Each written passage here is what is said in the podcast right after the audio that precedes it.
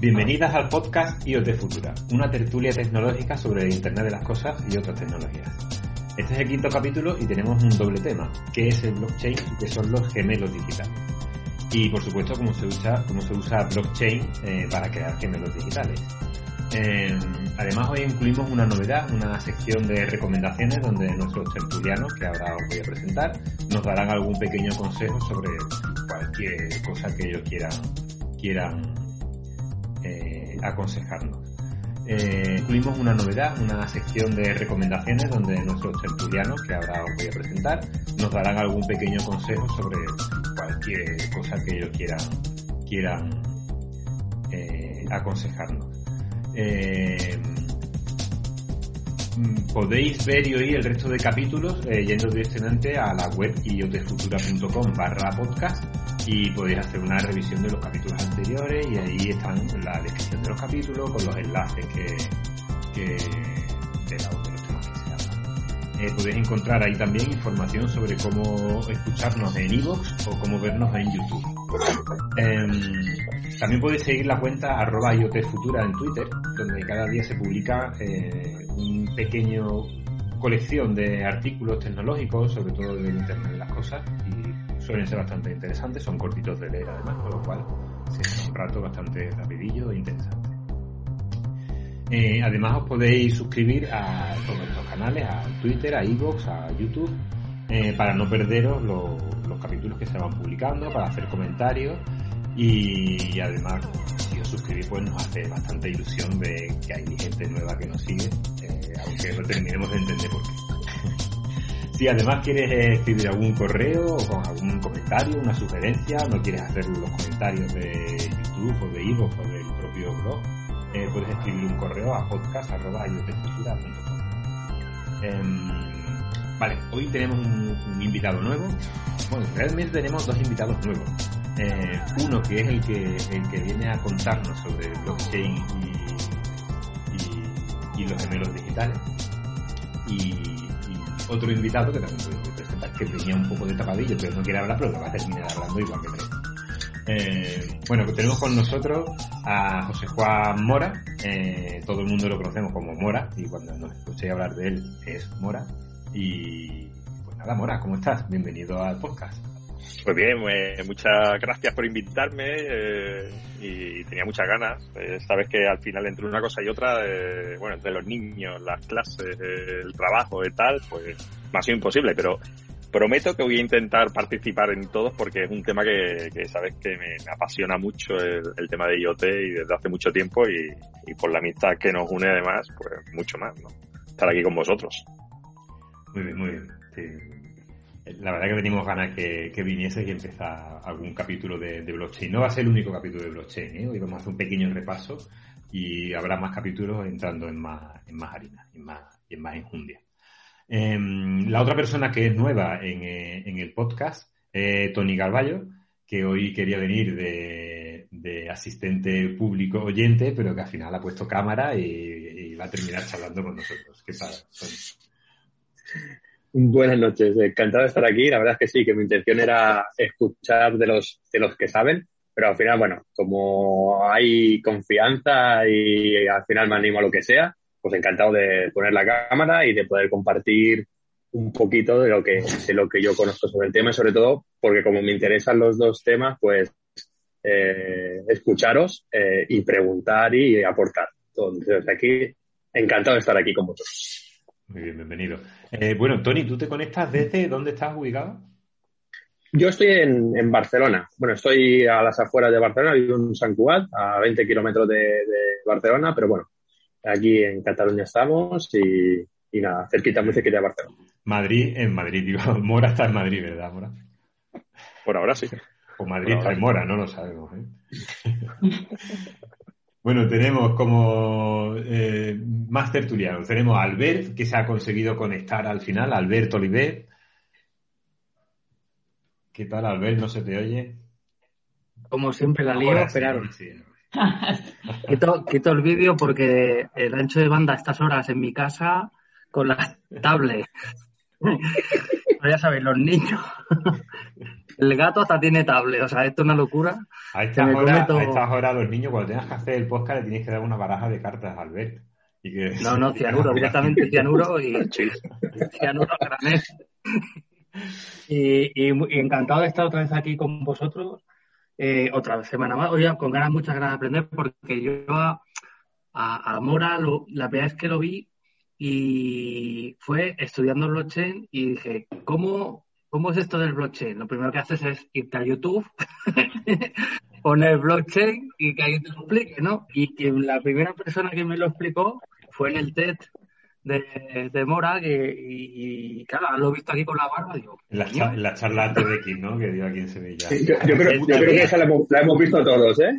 Sí, ¿eh? hace muchísimos años. o sea, cuando Mora me explicó a mí lo que era blockchain hace, como a mí eso no me entraba en la cabeza siquiera, digo, estás loco, tío. Estás, sí, sí, fue, fue, fue en enero del, enero del 2016, fue el TDC. Eh, lo último para que lo sepáis, eh, está rulando por ahí una versión en TikTok donde la han acelerado. ¿Sabes? Ostras, debe ser curioso de ver. Me, ha llegado, me ha llegado, me dice, oye tío, esto lo has montado tú, digo, tío, que yo no tengo cuenta, en TikTok ni nada, no sé quién, quién demonio ha hecho esto, tío, pero como que la han acelerado y, ¿sabes? Pero bueno, eh, Seguimos con, la, con las presentaciones. Conchi Muñoz, que también la tenemos por aquí, ha estado en más capítulos con nosotros. ¿Qué tal, Conchi? ¿Cómo estás? antigua, sí. Desde las habituales. Te conectas desde Sevilla. Bueno, Albert, Albert se conecta desde, eh, nunca me acuerdo del nombre, San, que es el pueblo de Guardiola. Es, el pueblo del Pep, del Pep Guardiola o rey, o rey Guardiola. o rey Guardiola, de San Pedro. Aquí, aquí cerca en Madrid, vamos, te echan a patas como, como Drácula con vienen aquí a buscarte y te echan a patas, tío. Por eso es la cuna del barcelonismo puro. ¿Eh? Que por eso aquí nunca hablamos de fútbol. Exacto, mejor no hablar. Yo, a mí, yo no soy, no soy de fútbol, ¿eh? pero la verdad que Aquí cuando estaba el, Guardiola en pleno auge, había hasta turistas en el pueblo diciendo, pero ¿qué hacéis aquí? ¿Qué, ¿Cómo ibas a comprar el pan? Y dices, ¿qué, qué, qué? No, aquí es donde vive, aquí nació, aquí... aquí no sé qué, en fin. Muy bien, y tenemos también como repetidor, y es todo un honor volver a tenerlo con nosotros, a Félix Montañón. ¿Qué tal, Félix? ¿Cómo estás? Muy buenas, Juanma. Pues encantado de participar de nuevo con vosotros. Ya van dos seguidos. A ver si mm. hacemos un tercero. Sí, sí, lo habrá, lo habrá. Eh, muy bien, bueno, una de, de, las novedades que tenemos en este capítulo es la sección de recomendaciones, que no sé, como es la primera vez, no sé cómo nos va a salir. Eh, un poco la idea es que cada uno, bueno, pues recomendemos cualquier cosilla, podcast, libros, aplicaciones, lenguaje de programación, que compres Bitcoin, no está Axel, iba a hacer algún comentario Axel del tema de Bitcoin, porque en el capítulo creo que uno, uno o dos dijo que había comprado algo de Bitcoin y fíjate cómo se han puesto los Bitcoin en estos días con la, con la noticia de Elon Musk y de Tesla. Digo, bueno, pues para que invitase algo, pero bueno, como no ha venido, ya lo escuchaste. Em, eh, entonces, eh, vamos a hacer una pequeña, si os parece, una pequeña ronda de, de recomendaciones. Puede ser cualquier cosa. En caso, pasa unos minutillos hablando de algún temita, calentar un poco la boca y la lengua, como se suele decir, y, luego entramos en, el tema. Y como el invitado especial es Mora, pues Mora, tuya es la palabra. Vale. A, ver, cuando me comentaste lo de lo de las recomendaciones, yo tengo una, bueno, no es una, una tradición, es tal, siempre suelo recomendar el último libro que leo, ¿vale? Eh, me guste o no, te quiero decir, porque al final eh, los libros, como todo, va por va por, por familias, ¿no? Entonces, yo lo que os quería recomendar hoy, como pienso venir más veces, recomendaré más libros, eh, es un libro que me gusta mucho, que es El Enigma Cuántico, em, de, de Rosenblum y, y em, y es un libro muy interesante, no es un libro de física eh, pura, ¿vale? O sea, es para los, para los legos, pero es, eh, es un libro muy, muy, muy interesante porque abre eh, una, una serie de cuestiones como es la relación de la conciencia y la física, ¿no? y el gap que hay entre, entre las explicaciones de, la física y, lo, lo, que desconocemos de, la conciencia y cómo se, se, forma la inteligencia, ¿no? Entonces, un libro que recomiendo, es el último que he leído y lo recomiendo eh, muchísimo porque es muy, muy, muy interesante, ¿no? Siento no recomendar nada de blockchain. No suelo recomendar nunca nada de blockchain porque como es mi vicio, te quiero decir, estoy todo el día ¿no? pensando cosas blockchain. Mucha gente me dice, oye, tal, un libro de blockchain. No lo sé, yo leo mucho de blockchain, leo todos los libros que me llegan, me recomiendo, ¿sabes? Que la gente ya publica, pues los leo, los leo rápido, pero no, nunca suelo recomendar nada de blockchain. Y, como has dicho lo del lenguaje de programación, lo que sí eh, recomendaría, ¿vale? Por lo, porque está cogiendo mucha fuerza. Nosotros estamos desarrollando muchísimo en Go, que es un lenguaje eh, brutal, brutal, brutal, ¿vale? Para, sobre todo para la gente que venimos de sistemas. Bueno, yo, yo he estado mucho tiempo, bueno, de hecho, Juan y yo hemos coincidido en, la parte de infraestructura y tal. Y, y, no sé, invito a la gente a que aprenda Go porque es un lenguaje muy, muy potente con el que se pueden hacer muchas cosas y porque todo en blockchain está hecho en Go también. Si, si vais a, a desarrollar algo con blockchain, vais a ver que, que, desde los clientes para las redes públicas a, a los desarrollos de, de, los blockchain corporativos, privados y permisionados, eh, casi todo está hecho en Go, ¿no? Entonces lo, lo aconsejo muchísimo. Y ya está, mis dos recomendaciones de, de este programa. Muy sí, bien. recomiendo libros, ¿eh? Félix, cuéntame. Pues mira, yo eh, quería recomendaros el trabajo que hace una organización que se llama Cibio. Quizás alguno de vosotros la conozcáis. Es un equipo que, que se han sumado entre personas del el mundo del desarrollo del software y gentes del periodismo, sobre todo de periodismo de investigación. Y la asociación Cibio creo que es el máximo exponente que tenemos en España desde el punto de vista de la ciudadanía, que están explotando fuentes de datos públicas, open data, para generarnos aplicaciones a la ciudadanía que nos permitan bucear en bases de datos públicas y poder acceder de primera mano a la información sin que nos la intermedie la prensa, sin que nos la intermedie los gabinetes de comunicación de los gobiernos o de los partidos. Sin sesgos. Entonces, efectivamente. Entonces, si vais a la página de cibio.es, tenéis proyectos interesantes que ya están entregados y que se entregan para nuestro consumo en forma de aplicaciones, como por ejemplo la aplicación donde van mis impuestos.es. Es una aplicación que bebe de los presupuestos generales del Estado, el presupuesto de ingresos y el presupuesto de gastos, año a año, y te presenta una serie de visualizaciones interactivas a través de las cuales tú puedes ir como si del bosque a los árboles individuales llegara, llegas de los macrogrupos de datos a los pequeños numeritos. ¿no? Y con eso te puede ayudar a entender cómo se ingresa el dinero del Estado y cómo, cómo gasta el dinero el Estado. Mm. Ahorrando muchísimas de las conversaciones de cuñadeo de bar que hay sobre en qué nos estamos gastando el dinero y que si se paga más impuestos para esto, se paga más impuestos para otro. Es muy interesante, es muy interesante porque ahora que lo piensas tú dices, bueno, al final, cuando uno quiere transparencia ¿no? en las organizaciones, sobre todo las organizaciones públicas, ¿no?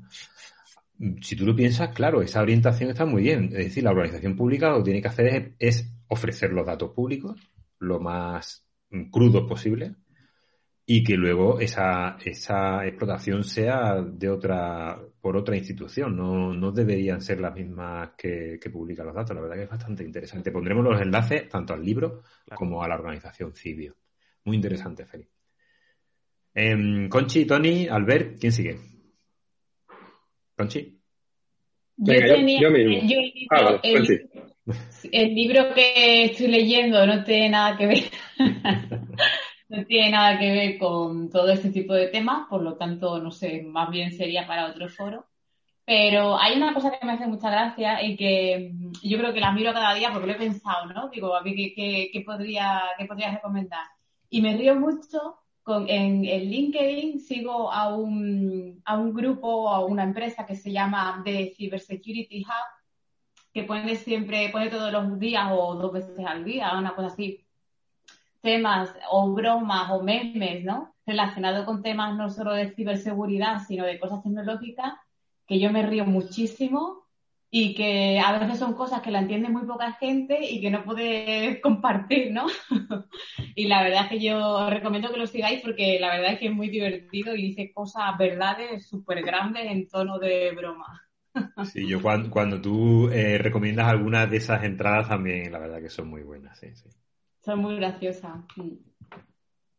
Tony, ¿qué tienes por ahí? Bueno, pues como no tenía pensado nada que ha sido todo así rollo furtivo, eh, ya que no está Upsell, voy a, voy a marcarme con, una recomendación que precisamente, bueno, eh, desde hace un tiempo estoy con el tema de criptos también mirando proyectos diferentes y ayer despegó IOTA, ¿vale? Que es el mm. proyecto que hay por el tema del Internet de los Things. Por fin. O sea que es, un, es, por fin, después de muchos meses en, en parado, a pegar una subida interesante. Así que una buena, una buena compra en cuanto a una criptomoneda y muy, y muy ligado a lo que estáis haciendo, todo el tema de IoT. O sea que tenéis un proyecto muy, muy, muy bueno, tiene que tirar adelante para, para bueno, para poder meter la información dentro de, de blockchain. Así que es un, yo creo que es un, bueno, una cosa interesante, ¿de acuerdo? Sí, sí. yo luego libros. Es una, red bastante interesante, ¿eh? Cómo funciona.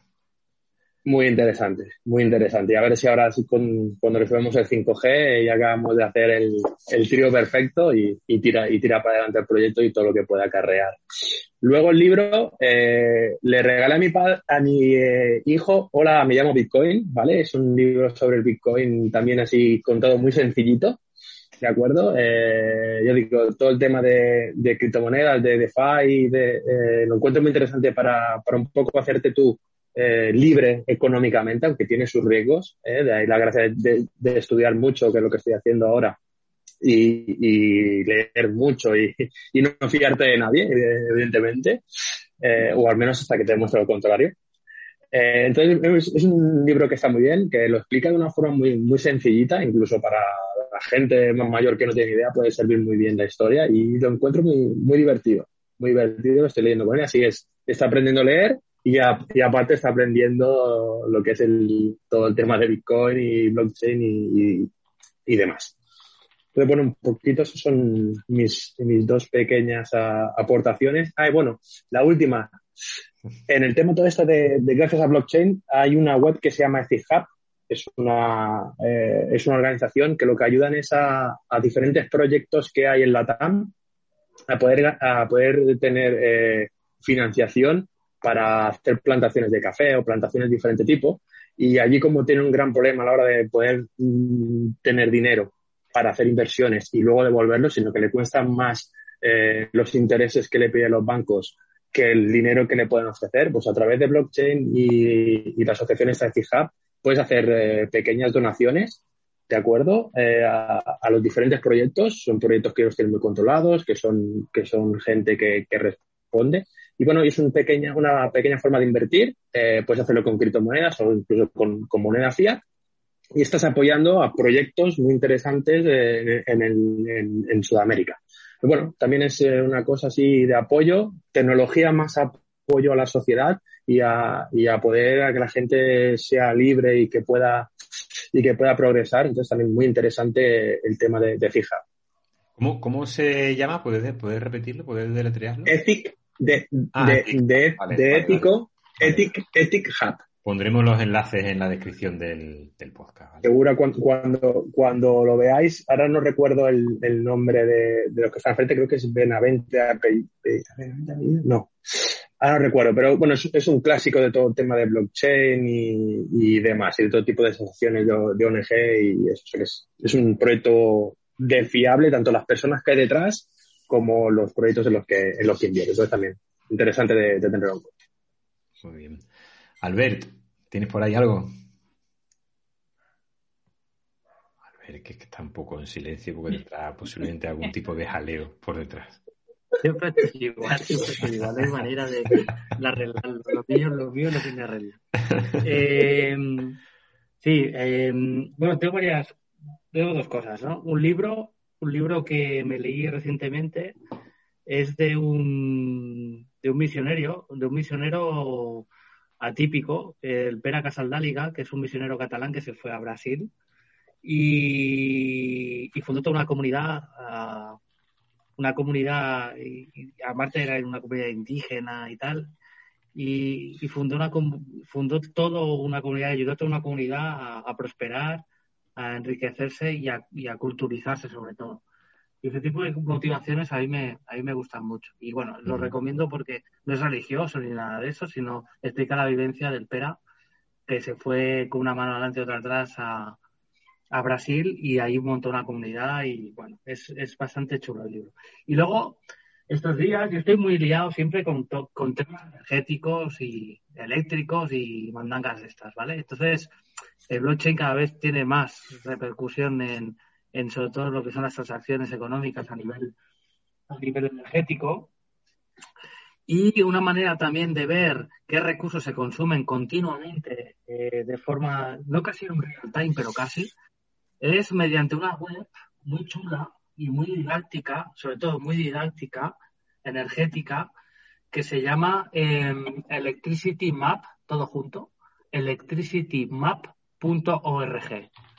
En esta web puedes ver el flujo del viento, puedes ver qué consumo país a país tenemos de nucleares, de geotermias, de biomasas, de carbón, de eólica, de hidráulica, eh, qué, energía compramos y producimos, qué energía, todo, se puede ver todo y encima tiene una API para poderte conectar. Esto tiene su gracia porque puedes ver en cada momento lo que se está produciendo de eólica, lo que se está o produciendo o generando de eólica, lo que se está consumiendo y eh, puedes empezar a hacer alguna que otra táctica energética. Ah, ya no a nivel de usuario, pero sí a veces a nivel, a nivel corporativo. Puedes ver, por ejemplo, que en Francia eh, ahora mismo el consumo, o sea, la producción ahora mismo más bestia que tienen es, nuclear y lo ves en gigavatios, ¿no? Y ves, por ejemplo, que en España, al contrario, la generación ahora mismo es más de gas natural y de hidráulica que no de nuclear. O sea, en cada país puedes ver, eh, dependiendo de los recursos que hay en ese momento, qué se está produciendo y qué se está generando. Gráficamente, con el potencial del viento, puedes irte a Estados Unidos, puedes irte a un montón de países y de forma gráfica lo puedes ver.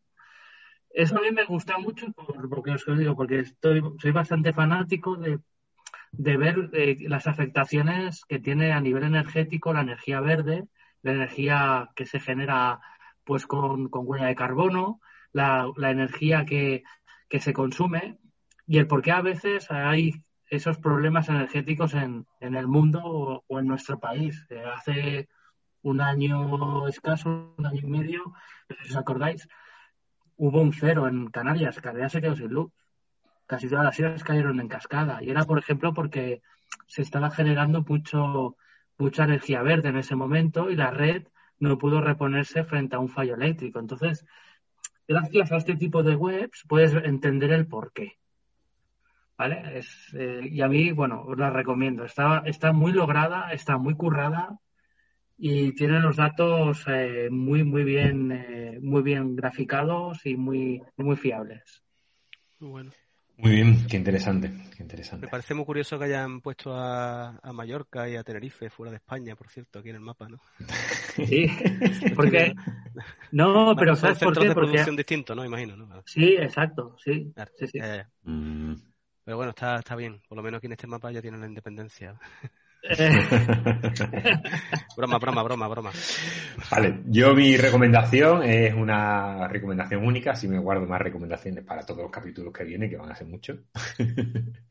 y es el, podcast que, un poco me, inspiró para, iniciar el blog de, de yotefutura.com y, y este podcast que estamos grabando es el podcast em, Coffee Break, Señal y Ruido. Es un podcast de, sobre física, sobre... Hablan, hablan de más ciencias, ¿vale? Hablan, sobre todo sacan artículos, eh, hablan de... Es un programa semanal, hablan, hablan de artículos técnicos y tecnológicos, sobre todo técnicos. Em, científicos, quiero decir artículos científicos que, que, sacan cada semana o noticias que hay cada semana o, y hay una gente estupenda y es un podcast que a pesar de que entra en una profundidad tremenda sobre física, física solar, astronomía, em, biología, hablan incluso un poco hasta de, de, historia y de lingüística y de Mm, y entran en muchos temas muy interesantes, pero me gusta por el por la tertulia, cómo la generan, la educación que tiene, bueno, un poco el modelo que tenemos nosotros también, ¿eh? y, cómo funciona. Lo lleva Héctor Socas, que es un, un científico en el IAC, en el Instituto de Astronomía de Canarias, y mm, no sé, es que no me pierdo ninguno. Llevan no sé cuántos años y hay cosas que no entiendo de lo que hablan en el momento que lo están explicando, mm, casi que diría que lo entiendes, pero luego una vez que ha terminado el podcast, te digo, bueno, no sería capaz de repetir nada. Pero es muy interesante por, eh, por, porque dan a conocer cómo funciona la ciencia y lo que es un científico y lo que es un investigador y cómo funciona todo, todo ese mundo, cómo funcionan las publicaciones en revistas científicas y cómo... Muy interesante, muy interesante. Hay, hay capítulos y tienen, hablan absolutamente de todo. Y la verdad que es muy divertido. Y no nos dejamos ninguna recomendación, ¿no? Creo que no. bueno, vamos al lío, ¿no? Sí, hemos venido, a hablar de, blockchain. vale, eh, Mora, permíteme que haga una pequeña introducción sencilla. Yo creo que la mejor forma de explicar blockchain es con algún tipo de, eh, símil con alguna otra cosa, ¿vale? Para no asustar a la gente. Mucha gente cree que blockchain es Bitcoin, blockchain no es Bitcoin, ¿vale? Si os vais a la charla de TDX que antes habéis nombrado de Mora, lo primero que dice que blockchain no es Bitcoin. Bueno, vale, hay una tecnología por debajo de las criptomonedas que es blockchain, pero blockchain no es una criptomoneda, ¿vale? Es una tecnología. Como si hablamos de que el HTML es la, la tecnología por debajo de las páginas web, pero luego por encima de eso se pueden montar muchísimas cosas, ¿vale? Yo voy a poner el símil que, creo que sin entrar en profundidades nos puede servir mm, para explicar algunas de las características, no todas, algunas características principales de blockchain. blockchain es como si fuese un libro contable de los antiguos. ¿Vale? No sé si sabéis lo que es un libro contable. Eso era eso que sacaban, que lo escribían, era un cuaderno que, lo editaban numerado, las filas, ¿vale? Y lo escribían a mano. Ponían la fecha arriba de la hoja, ponían un debe, un AB, el concepto y la cantidad de dinero, ¿vale? Y eso, eso servía porque las páginas estaban numeradas y las filas estaban numeradas. Tú no podías arrancar una página. Pues llegaba el inspector, veía que faltaba una página. ¿vale? Y decía, esta página que falta aquí, ¿qué es? Y este tachón que hay allí, y este no podía ser un libro contable de esa forma si se quería llevar bien. Bueno, pues un poco lo mismo. Imaginaros ahora que yo escribo, eh, le doy a Tony Garballo un, euro, ¿vale? Eso lo apunto en una fila, pero yo al final de esa fila genero un número y ese número me sirve para el siguiente número que tengo que generar en la siguiente fila. Ahora Tony Garballo apunta, pues yo le doy dos euros a Conchi. Y la siguiente fila, ese último número es un cálculo basado en el último numerito que yo he puesto en la fila anterior. Es decir, que al final las filas están como enlazadas entre sí. es un símil, ¿eh? Yo sé que ni, de broma el blockchain es eso. Es un símil, o sea, una forma, una de, una de las características de blockchain es una forma de escribir datos de una forma inmutable que se llama. De manera que yo no puedo modificar ningún dato intermedio, ni el final, ni el principio. Porque entonces ese cálculo que está hecho al final de cada fila ya no coincide tendría que coger todo el libro este contable que estamos hablando, ¿vale? Y modificarlo entero, ¿vale? De hecho, eh, en inglés se le llama ledger, ¿no? El ledger es un libro contable. Em, esa sería la forma de escribir el dato. Yo escribo el dato y aquello, una vez que lo he escrito, además, como estamos hablando de ordenadores, el ordenador le va a poner el timestamp, le va a poner la fecha y la hora, con lo cual además me está diciendo que ese dato, desde que yo lo he escrito, nadie lo ha modificado es una forma también de custodio de información. Yo se lo he escrito allí y eso es inmutable. Esa es una de las características, mm, yo creo que principales. Eh, hay, hay muchas, muchas otras y ahora ya entra la Mora a, explicarnos un poquito más. Es una red distribuida. En ese libro contable no puede escribir todo el mundo. La red de nodos, porque esto al final es una red de ordenadores y de computación distribuida por todo el mundo. Se ponen de acuerdo en quién escribe en ese ledger, en ese, en ese libro contable y ahí, y ahí entran los mineros y entran y ahí entramos ya en un mundo que se abren muchísimas puertas, existen muchas tecnologías, existen muchas formas de minería, existen permisos dentro, pero imaginaros ahora, porque esta, línea del libro contable contiene el nombre de, imaginaos, el nombre de, de quién envía el dinero, el nombre de quién lo recibe y qué cantidad, ¿vale? Eso informáticamente ya es una aplicación, ¿vale? Ya tenemos un, un, un origen, un destino y una transformación. Resto un número de una cuenta, de una cuenta corriente, ¿vale? Pues un saldo, y lo sumo en otro saldo. Ya tenemos una operación, eso es una aplicación. Ahora imaginaos que vosotros en esa línea no escribís eso, escribís JavaScript. Y tú escribes una aplicación en esa línea. Y esa línea cuando se ejecuta, ejecuta una aplicación con sus entradas, sus salidas y sus resultados. Y toda la operación es inmutable. De manera que las ejecuciones son, bueno, ahora no me quiero meter más lío porque creo que me estoy metiendo en un jardín del que no voy a saber salir. Ahí lo dejo, Mora, te dejo la, pelota votando. Sí, sí, sí, sí. Eh, gracias por pasarme la pelota votando con ese bote que la da. Que mm, sí, la verdad es que, a ver, eh, eh, con, con, el tema de blockchain, eh, bueno, lo primero hay, hay, muchísimo ruido, ¿vale? Es una tecnología que, quería comentarlo con vosotros, ¿no? Es una tecnología eh, que, ha generado mucho ruido, ¿no? Y, creo que parte de su atractivo es que es una tecnología que o la amas o la odias. Eh, y no todas las tecnologías en el mundo IT eh, tienen esa cualidad. Por ejemplo, cuando hablamos de Machine Learning, escuchas a muy poca gente hablar mal del Machine Learning, ¿vale? O del Big Data, por ejemplo, ¿no? Pero con Bitcoin, con blockchain, ¿vale? Con las cripto, con los DLT, no pasa eso, sino que la gente se está metiendo a saco y, simplemente la están criticando por criticar. Y, muchas veces critican, pues, eh, critican la criptomoneda cuando hay un proyecto blockchain o un proyecto, una tecnología de layer distribuido, cuando eh, se están utilizando datos compartidos por redes, ¿vale? O sea, hay, muchísima confusión y mucha gente opinando, ¿vale? Eh, a blockchain le hizo mucho daño ese hype que tuvo en el, en el 2017, donde todo el mundo era experto en blockchain, ¿vale? Y todo el mundo habla de blockchain, ¿no? Y, bueno, eh, es una tecnología que cuando profundizas un poco es tremendamente interesante por las posibilidades que tiene. Es cierto que está en una fase no de maduración de la tecnología, porque la, tecnología está madura, sino de maduración de, de, los proyectos y de las oportunidades y los casos de uso eh, que, necesita todavía más recorrido, ¿no? Yo siempre digo que blockchain, eh, el gran problema de blockchain somos la gente de IT, porque blockchain como tecnología y hablo solo de la parte de, gestión de procesos y gestión de, datos, ¿vale? Dejamos a un lado el, mundo cripto porque, porque eso es un mundo aparte, ¿vale? Esto es como en la web hablar de, del HTML y del porno, ¿no? Te decir, bueno, escúchame, es, otra cosa totalmente distinta, ¿vale?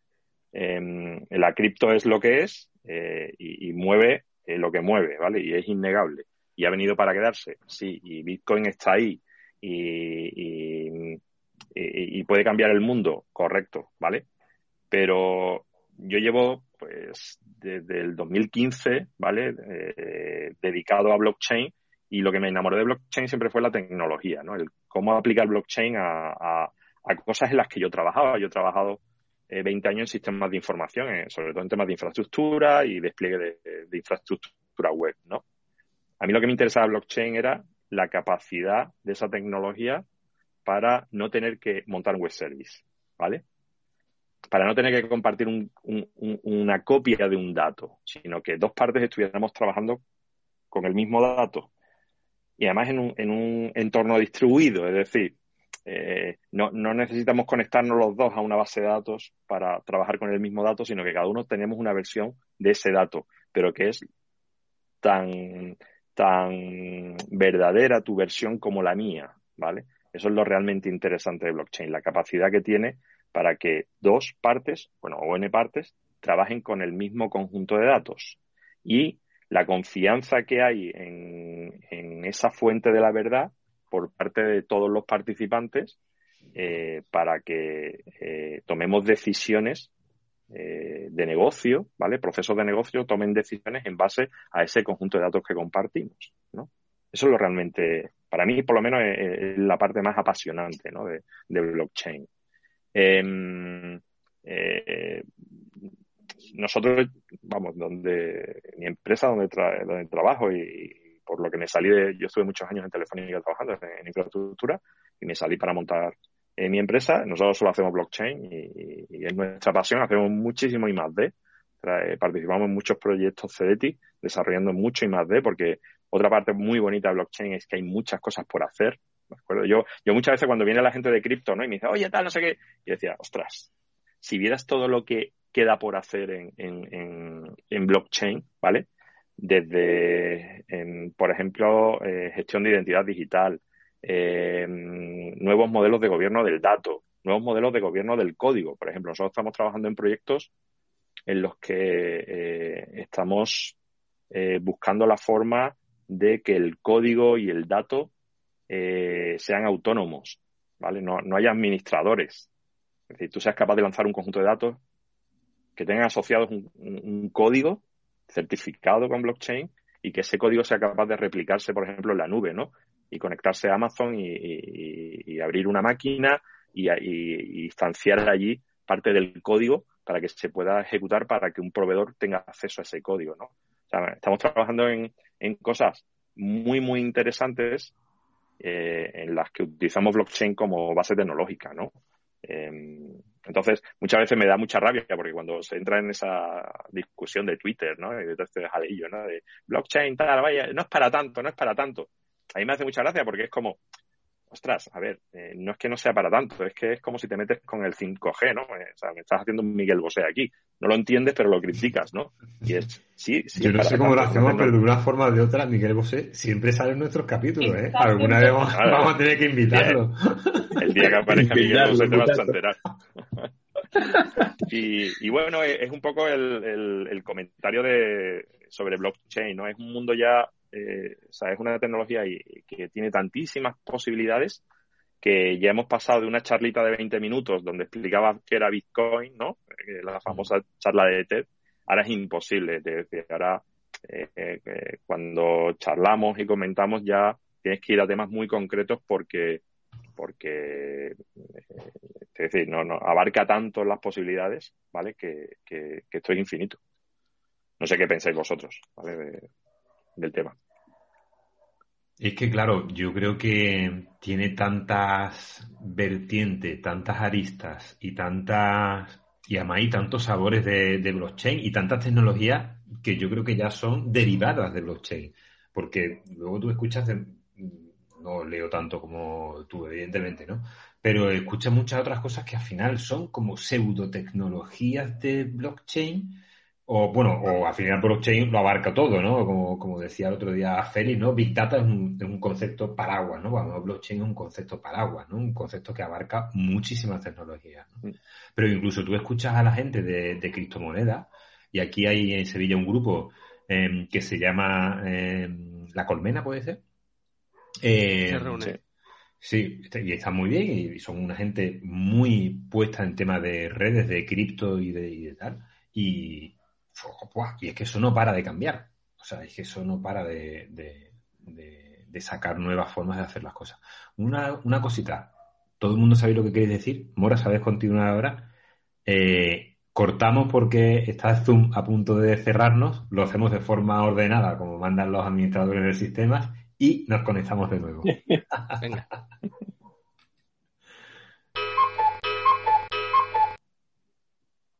Bueno, ya hemos vuelto de la reconexión. Eh, como siempre decimos, si hay algún patrocinador, aunque la verdad que creo que hoy no hemos dicho ninguna marca, pero bueno, que quiera pagarnos la cuenta de Zoom, aquí estamos para anunciarnos. Mira, Cruzcampo, te estamos llamando. necesitamos Cruzcampo. Buen patrocinador, está bien. Eh, Mora, nos estabas contando eh, bueno, decíamos un poco que todo lo que había de blockchain, que, que al final entra un montón de tecnologías distintas y nos estabas contando un poco, em, pues eso, que, es un término un poco denostado, sobre todo por gente que no lo conoce muy bien, incluso las propias criptomonedas, hay gente que, eh, no sé, bueno, le da un poco de manía o no entiende cómo funciona. Bueno, al final yo lo veo un poco como la bolsa. Tú dices, bueno, pues si no te gusta la bolsa, pues no te metas en la bolsa. Pero evidentemente, si no la conoces, es mejor que no te metas, ¿no? No sé. No, pero, eh, por ejemplo, nosotros, como te decía, ¿no? Eh, nosotros solo, solo hacemos blockchain, ¿no? Estamos totalmente focalizados en blockchain, entonces eh, tratamos con mucha gente y, siempre es para tema blockchain, es decir, no, no hacemos otra cosa, ¿no? Somos indecansinos y, eh, como decía, estamos en, en proyectos muy variados, ¿no? Eh, por ejemplo, cuando hemos estado y estamos haciendo cosas con temas de gemelos digitales, ¿no? Eh, la principal crítica es, oye, pero es que en blockchain no puedes meter datos, grandes volúmenes de datos. espera, es cierto. Paréntesis, paréntesis. ¿Qué es un gemelo digital? Porque este capítulo, bueno, el, título se lo pongo siempre después, pero bueno, supongo que lo vamos a llamar blockchain gemelos digitales o algo así. ¿Qué es un gemelo digital, Mora? A ver, yo no soy experto en gemelos digitales, ¿vale? Pero em, un gemelo digital es, eh, es tener una reproducción de algo eh, en un modelo digital, ¿vale? Por ejemplo, eh, lo, más sencillo es una casa, ¿no? Dice, oye, yo tengo los planos de una casa y lo tengo en AutoCAD, ¿no? El siguiente paso sería, pues, una casa, pues tengo los planos de un motor, por ejemplo, ¿no? Un motor de avión o una central nuclear. Entonces, todo lo que le pase a la central nuclear lo puedo simular en, el gemelo digital. ¿De acuerdo? Eh, eso significa que yo podría hacer pruebas de carga en la central nuclear sin hacerlo en la, de verdad. Eh, simulando todos los procesos, ¿no? Eh, en, gemelo, en el mundo de gemelos digitales hay varios niveles. el último nivel sería un gemelo en el que toda la operación que se hace contra el aparato lo haces contra el gemelo. Es decir, tú el comando se lo mandas al gemelo. ¿Vale? Y es en el gemelo el que se comunica con el aparato para, interactuar con él. ¿Vale? Claro, eso te permite pues llevar un control de pues, toda la sensórica y todos los datos que eh, el aparato está recogiendo, lo puedes llevar al gemelo para que el gemelo simule esa situación. tanto el control del dispositivo como la lectura de sensorización y de datos del dispositivo pasan por el gemelo, de forma que no te pierdes ninguna información. ¿no? Sí, y sobre todo temas de, simulación y de seguridad, por ejemplo, ¿no? Eh, los gemelos digitales, eh, a ver, en grandes proyectos navales, por ejemplo, están a la orden del día porque eh, en un proyecto naval eh, lo interesante es probar las cosas eh, eh, no solo cuando se están diseñando, sino durante todo el ciclo de vida del, barco, por ejemplo, ¿no? y más en, por ejemplo, los gemelos digitales en naval, en las armadas de todo el mundo están muy interesadas. ¿Por qué? Porque em, un, un, barco, un acorazado, bueno, un destructor, cualquiera, una fragata, se está moviendo por el mundo. Eh, entonces tú no la puedes traer para, para hacer una, una, prueba de carga, ¿no? Sino que, tienes que ver que, esa fragata en concreto eh, funciona de una forma, ¿no? Y, la sensórica y tal. Y además hay otro tema que es eh, los ciclos. Los ciclos. un barco tiene ciclos, pues a lo mejor de 20 años. Eso significa que el sistema de información que mantiene, pues todos los inventarios, ¿vale? De todas las piezas de ese barco, tiene que estar en, tiene que estar en activo, ¿vale? Eh, y bueno, el mundo del gemelo digital, ya, ya os digo, es, yo, conozco muy poco, eh, lo conozco por, por lo que tocamos nosotros en los distintos proyectos con blockchain, eh, pero, pero es muy, muy, muy interesante, pero tiene un problema, ¿vale? Y es donde blockchain está ayudando, y es a modelar la identidad digital de cosas. Es decir, de nada me vale hacer un modelo digital de algo si no soy capaz que que ese modelo digital puede interactuar con otras cosas. ¿Vale? O sea, el, modelo digital no se trata de tener un AutoCAD de, piezas. Ni hablamos, de, ni hablamos de un modelo matemático, digamos, donde yo le meto una serie de entradas. y claro, los modelos matemáticos para las simulaciones, por ejemplo, de comportamiento. Pero a mí lo que me interesa es que el gemelo digital puede interactuar para pedir una pieza. Es decir, tú, un motor un motor no se puede conectar a una tienda para pedir una pieza. Estoy diciendo es una tontería, ¿vale? Porque eh, no, funciona así, pero un motor físico no se conecta a una tienda, no se conecta a Amazon. Pero el modelo, el, gemelo digital sí se puede conectar a Amazon. Es decir, Si, si tú tienes un gemelo que reproduce a la, digamos, al, modelo físico, le estás dotando al modelo físico de unas capacidades que hasta ahora no tenía, que es poder interactuar a, nivel de sistemas de información, ¿no? ¿Vale? Entonces, em, el gran problema de los gemelos digitales es la seguridad. Es eh, cómo puedo eh, construir un modelo que sea seguro, es decir, que cuando yo vea que en el modelo en el gemelo digital dice que la temperatura es 5, realmente sepa que ese sensor está dando 5 de temperatura, ¿no? Porque el, ataque, digamos, a, los gemelos digitales, eh, pues se pueden producir tanto que cambiando los datos que el gemelo muestra, ¿vale? Como eh, haciéndote cargo o ocupando la identidad, la identidad de los administradores de ese gemelo, ¿no? Imaginaros pues que tuviéramos un gemelo de una fragata, ¿vale? Y, alguien pues pierde el administrador de eh, la password de administrador, ¿no? Y, y, alguien entra en el gemelo de la fragata y puede parar un motor o puede cambiar el código de la simulación para sobrecargar los motores, por ejemplo, ¿no? Entonces, el, mundo del gemelo digital y blockchain, eh, si, si bicheáis un poco, veréis que, que blockchain deja de ser ya el hype y, empieza a ser la, tecnología, eh, digamos, de apoyo, ¿vale? Entonces veréis mucho gemelo digital y blockchain, inteligencia artificial y blockchain. habilitadora, ¿no? Ya la tecnología que... La habilitadora. Es el, 5G, ¿de acuerdo? Es el 5G. Y, bueno, como digo, eh, eh, es, un mundo muy interesante porque blockchain te permite generar modelos de identidad digital eh, modelos de gobierno del dato eh, y trazabilidad y auditoría. ¿vale? O sea, con esas tres patas puedes construir sistemas de información pues que eh, si alguien quiere cambiar un, un, dato en un gemelo digital, si el gemelo digital tiene identidad digital, ¿vale? Es decir, si todas las piezas del gemelo digital tienen una identidad digital basada en blockchain, eh, os recuerdo que todas las operaciones en blockchain van firmadas digitalmente, ¿vale?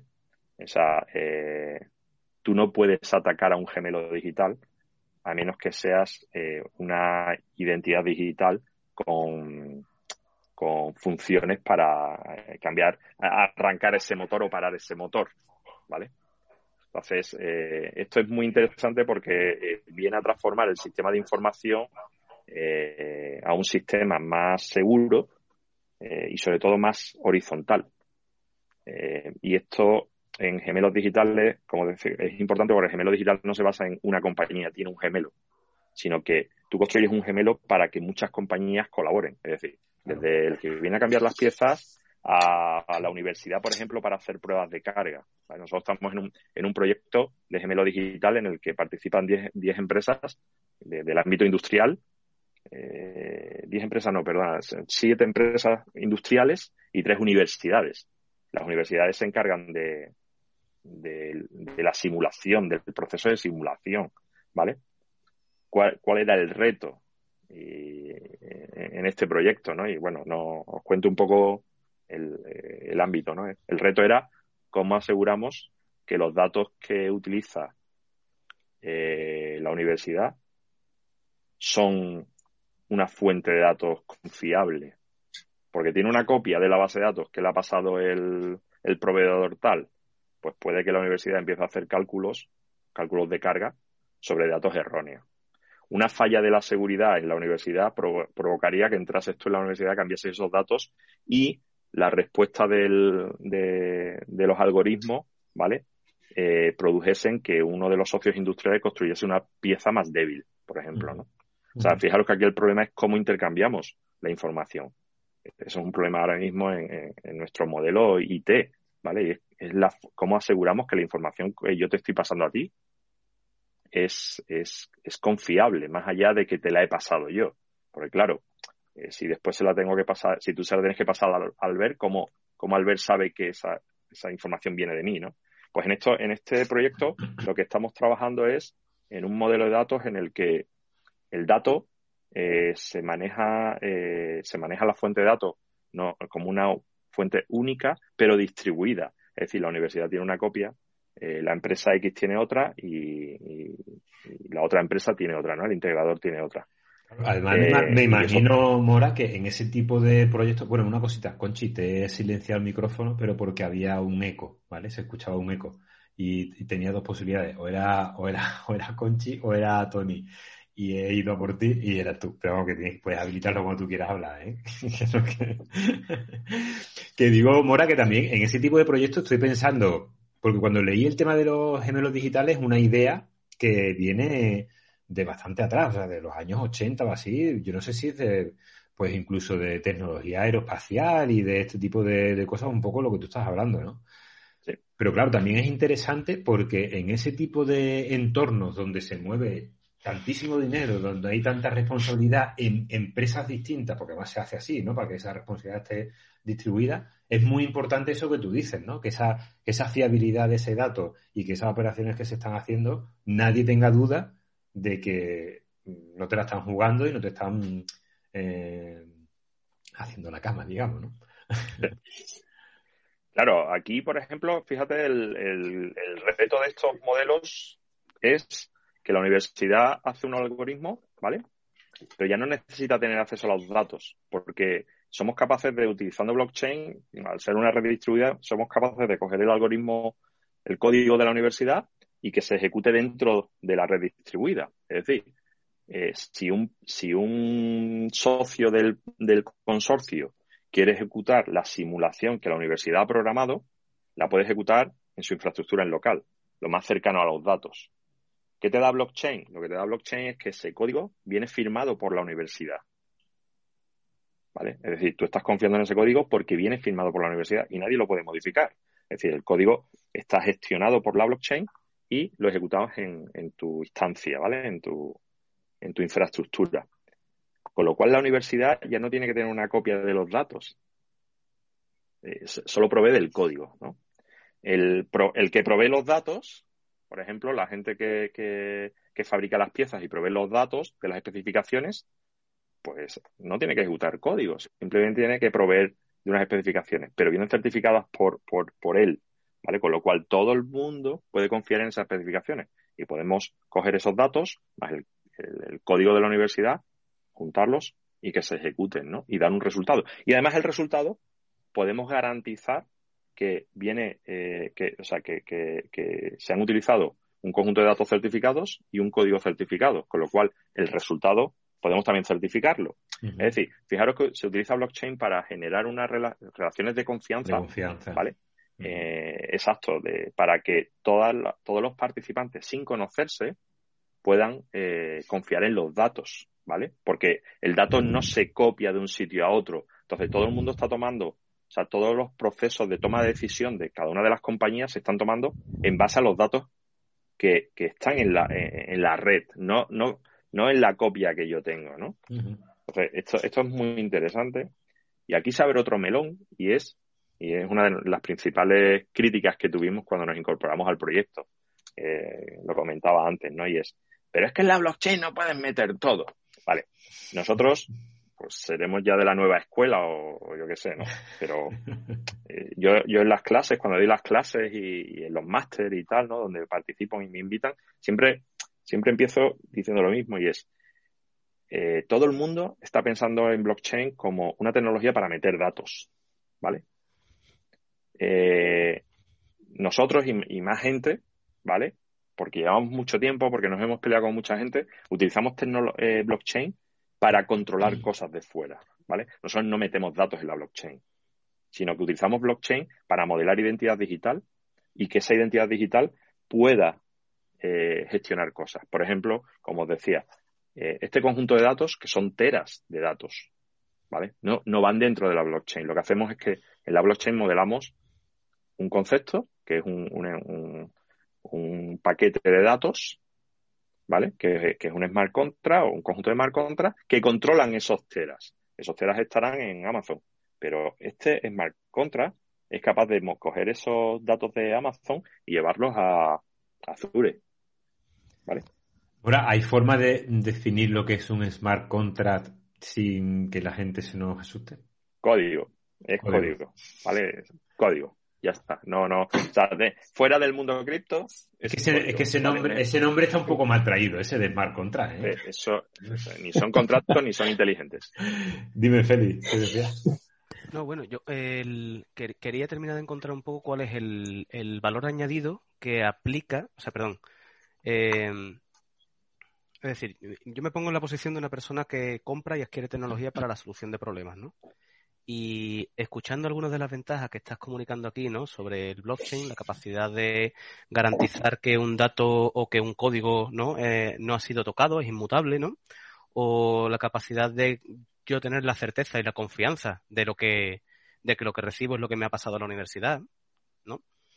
Eh, este tipo de operaciones eh, las puedo resolver también sin necesidad de una red distribuida que requiere máquinas en la nube, eh, ocupando espacio. Es decir, con las tecnologías de cifrado, con, con PGP, por ejemplo, GPG, yo ya puedo estar pasando información cifrada a un tercero de manera distribuida o sea, asíncrona, quiero decir, asíncrona, vamos a decir, ¿no? Aunque aquí inventa una palabra técnica, ¿no? De tal forma que la persona que recibe algo de mí sabe que lo está recibiendo de mí por el intercambio previo de claves que hemos hecho, que es un mecanismo que genera, genera esa misma confianza, ¿no? Entonces, la, la confianza no es algo que nos haya traído blockchain. Yo pienso que quizá lo que una de las cosas que nos ha traído blockchain es el hecho de que cualquiera, que pueden haber mil ojos auditando lo que allá está ocurriendo, que no es un mero intercambio de algo, de una de, una persona o de una entidad a otra que puede ser confiada, sino que todo eso está ocurriendo en un sistema que es público y trazable para todo lo que son los agentes, los stakeholders participantes, que pueden verlo, ¿no? Entonces, sí, corrígeme lo que voy a decir, que te voy a ir guiñando, y luego eh, también, ¿cuál es, o, a partir de qué punto eh, yo como eh, comprador de tecnología debería estar empezando a plantearme una solución tipo blockchain o una solución tipo que me dé confianza, pues como un cifrado asíncrono, una eh, y demás, ¿no? A ver, lo primero es, eh, es, que, has contado muchas cosas en tu... Lo siento. el, le hemos dado el, slot, le hemos dado el slot Sí, no, no, el, tema de, de decir, es, em, yo puedo montar eh, esto sin blockchain, sí, sí lo puedes hacer. Es más caro, es decir, eh, porque no se trata, a ver, no se trata de que yo te pase a ti un conjunto de datos encriptados y que establezcamos la relación de confianza entre tú y yo, eh, porque el dato va encriptado y nadie más lo pueda ver. Si lo que aquí lo interesante es que un algoritmo sea capaz de también acceder a ese dato. ¿Vale? Y automatizar todo eso. Claro, es decir, a mí no me interesa, no me interesa el, vamos, no me interesa, es decir, yo, yo no veo como, eh, no, es que yo te voy a mandar datos. No, mira, yo lo que quiero es que haya un, código que trabaja con datos encriptados y que todos estemos viendo que ese código era la versión X de la universidad y que además la universidad puede actualizar el código. Pero yo estoy viendo que se actualizó, con lo cual yo sé que el resultado 1 era con el código versión 1, el resultado 2 con código. O sea, va más allá de, la posibilidad de, oye, yo tengo dos, dos plataformas y soy capaz de, coger un dato y llevarlo a este sitio y confío en él. Sí, ¿vale? Eh, eso existe, es decir, funciona Amazon funciona siempre, es decir, no, no, estamos inventando nada. Lo importante aquí es coger ese modelo vertical, tumbarlo y decir, vale, ahora eh, tenemos una plataforma que es horizontal, es decir, tenemos nodos que están entre eh, distribuidos en distintas organizaciones y esa es la base que compartimos el consorcio, ¿vale? Un consorcio o la red Bitcoin, ¿vale? Una red de, hardware. Y encima estamos desplegando datos y código. Lo que tenemos que controlar es eh, dónde, dónde hay copias de este código y de este dato, que estén lo más cerca posible de las aplicaciones, las aplicaciones corporativas que están enganchadas a esa blockchain. No tiene sentido que un SAP esté conectado a un nodo en, Asia. Eh, con blockchain podemos traernos una copia del dato cerca de, SAP, ¿vale? Y que SAP esté trabajando, ¿vale? Entonces, por eso os digo que, es un poco el transformar el modelo vertical de plataformas en el que estamos hacia un modelo horizontal, ¿vale? De aplicaciones distribuidas, infraestructura distribuida, ¿vale? Em, al principio tú dices, oye, no le veo mucho, o sea, lo puedo hacer, ¿no? en, nuestra, esta es nuestra pelea comercial también. Oye, esto lo puedo hacer. ¿sabes? sin, sin blockchain. Sí lo puedes hacer, el problema es cuánto descalable es lo que puedes hacer ahora, ¿vale? Es con cuánta gente te puedes conectar y cómo puedes asegurar que el código y el dato que estás compartiendo es, confiable, ¿no? Entonces, eh, blockchain tiene una virtud que es infinitamente más barato que muchas de las tecnologías que, se están utilizando ahora, ¿vale?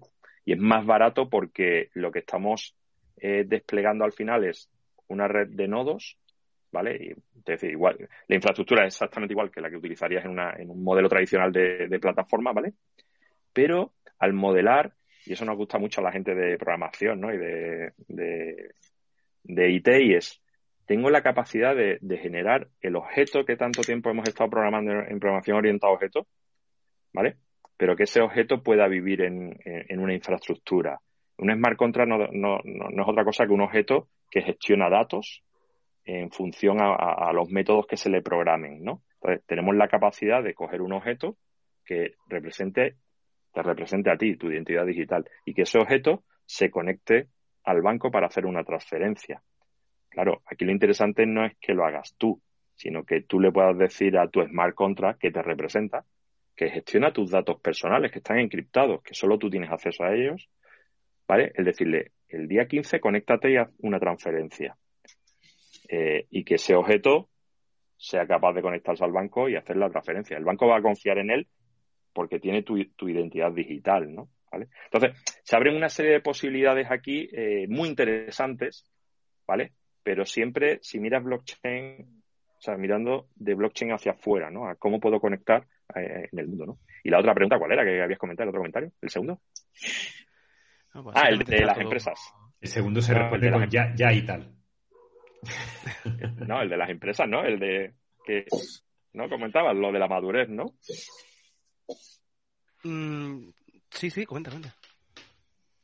No, no, pero que, ¿cuál era? Que, no me acuerdo. Vamos a ver. La, o sea, eh, era un poco eh, cuáles son las condiciones que se tienen que dar en. Yo, como una persona que, que adquiero tecnología, ¿no? Adquiero tecnología para resolver problemas. Vale, vale, vale. Vale, vale, sí, sí. ¿Qué características se tienen que dar en mi proyecto para que a mí me interese? Exacto. Por ejemplo, por ejemplo. Tenemos el eh, martillo, ¿cuáles son los clavos que tenemos? ¿A qué clavo? Exacto, ¿vale?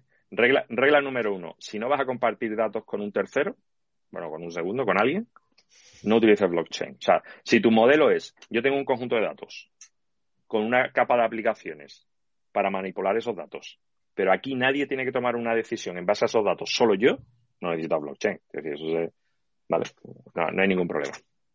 La condición sería, cuando yo tengo que compartir datos contigo, ¿vale?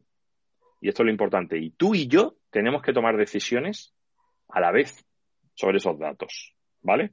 Por ejemplo, y esto lo habréis escuchado porque es el ejemplo clásico de blockchain, cadena logística.